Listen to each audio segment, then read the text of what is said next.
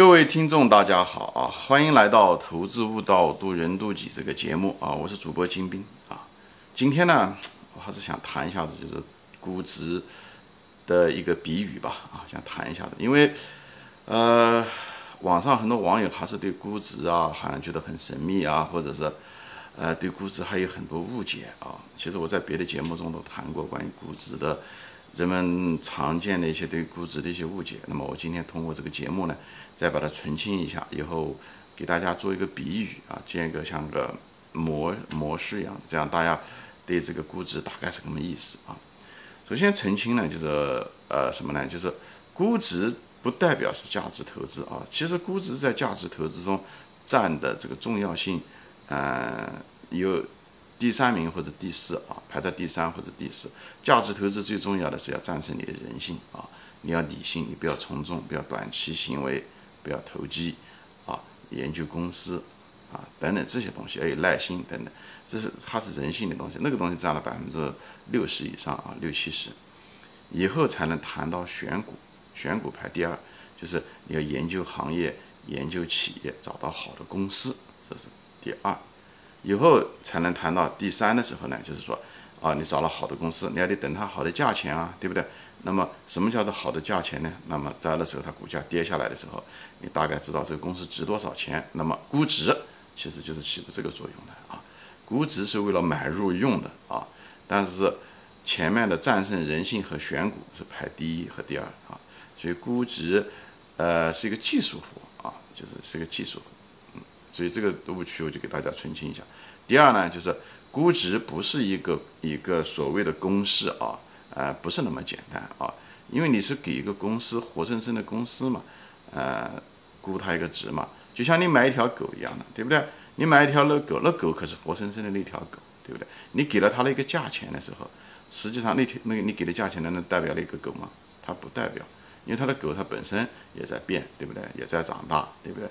嗯，有可能你看到的这个狗，可能不是像你想象的，带回去的时候可能很难很难养都有可能，对不对？也许带回去的狗，那哎那个狗可能，呃很听话，还能帮你做很多事。所以我就说，企业跟估值就是这个这样的一个关系。嗯，估值是一个一个抽象的一个描述，但这个抽象的描述本身不代表了具体的东西。就像你到哪地方去旅游一样的，你到一个风景很美的地方去旅游，比方说到青藏高原去旅游。你哪怕回来写了一篇文章，对不对？来描述那个青藏高原，那那篇文章是青藏高原吗？你看到的美丽的景色吗？不会，对不对？你只能够描述了一些东西。所以大家要知道形式和你真正的现实之间的差别，是吧？所以呢，估值也是一样，估值其实没有个固定的公式啊。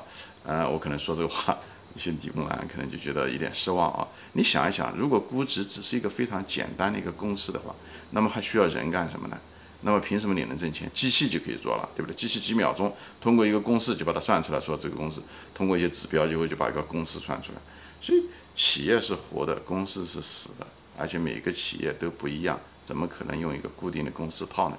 所以我们不要有那种教条啊，就是因为我们就希望有这样的，就认为现实中就一定存在这东西。所以人不要主观啊，就在这。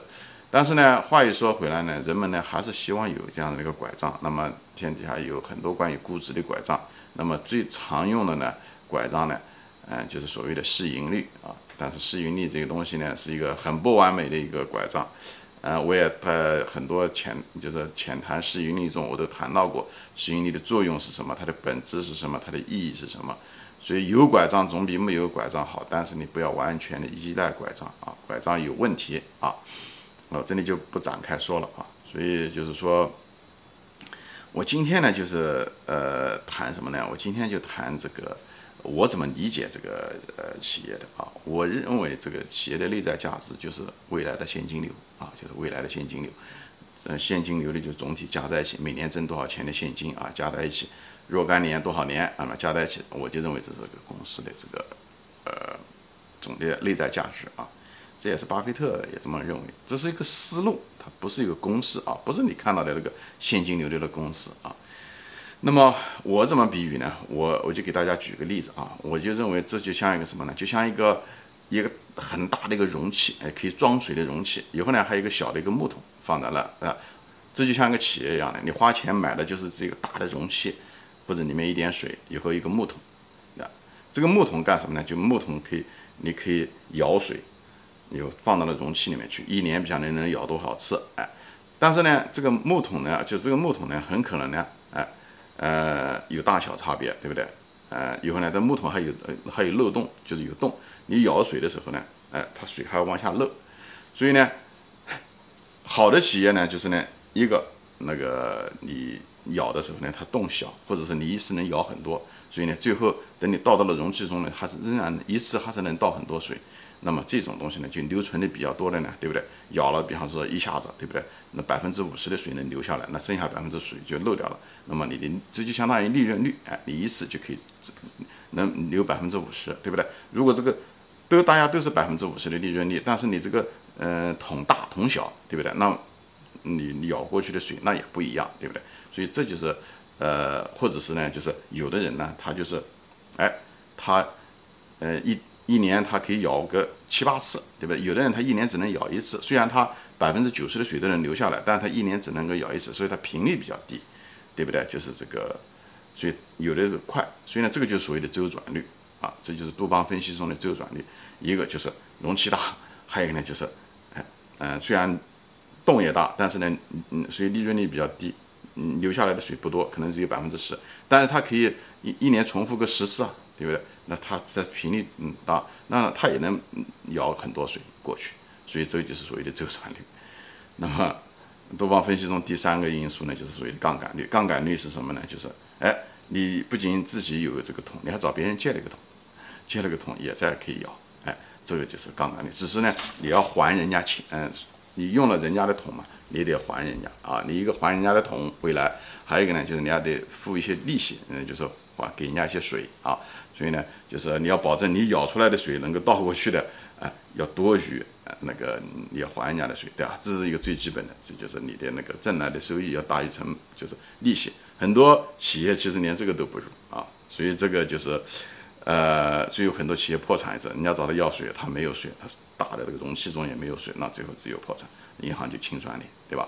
所以呢，大家都对这个东西桶的大小，对不对？漏洞的大小，那个每次舀的时候能有多少，对不对？还有一个就是这个舀的频率，还有一个你能不能接到桶，哎，其实这个就是最后呢，这个企业最后值多少钱呢？就是看你这个容器中。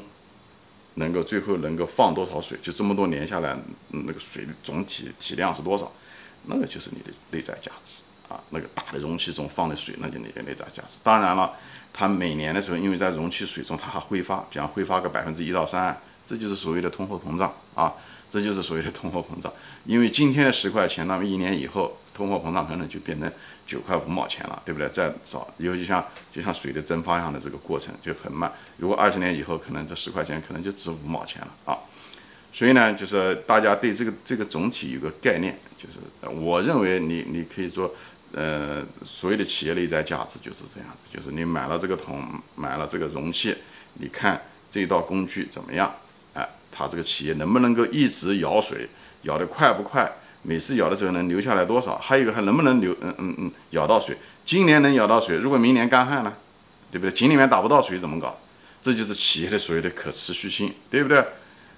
这就可持续。像游戏行业，它就是可持续性，有的时候可能就不一定好。今天能做出来一个，明天可能就做不出来这个游戏。那么它就今天有饭吃，明天就可能没饭吃，这种持续性就比较差。那茅台酒它可能就是比较好，它今年能卖酒，卖完了就明年人家还需要它这个酒。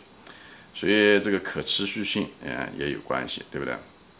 那么还有增长性，有的呢，它那个，哎，它这个水桶可以越做越大，哎，今年也许只能够舀两升，那明年的时候可能舀可以舀三升，对一次。那么十年以后可能一次能咬个，嗯，几十升都有可能。所以这个就是所谓的增长性。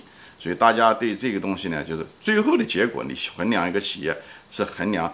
你能舀多少次水嘛？也就是未来现金流，水就是现现金，对不对？以后呢，它是总体是多少？你把它算算，哎，你又认为未来会是怎么样？根据它的企业的经营的稳定性啊、持续性啊、增长性啊，或者是负增长性吧，哎，你能够知道它大概这个你这个大的容器中最后若干年下来能多少水？那就是你的估值，好吧？那就是你的估值，其实也都是很简单。我就在这里给大家。啊，避开这个所谓的估值，好像听上去是个挺严肃的一个概念啊，或者说某一种公式啊，其实不是这么一回事情。所以大家如果对估值，呃，也需要一个形象的比喻，我想这是我可以呃描述的一个我头脑中的吧，一个一个这样的东西。因为每一个企业的这个能力，就是这个水桶的大小、水桶的结构啊、水桶的漏洞，对不对？成本和费用的比例啊，嗯，都不一样。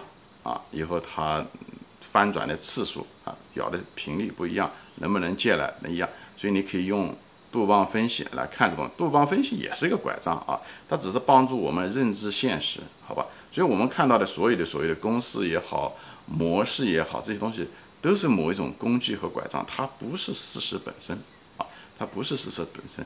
所以呢，我们需要描述，就像我们前面说过的，你到哪地方旅游，你写了一个游记。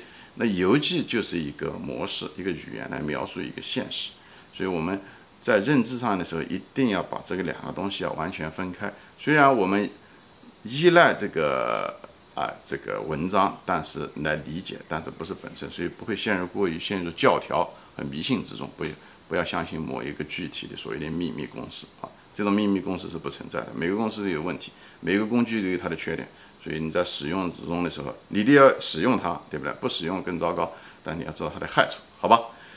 行，今天就说到这里啊，给大家举一个就是比喻一下的这个估值的一个形象比喻，好吧？欢迎大家转发啊，我们下次再见。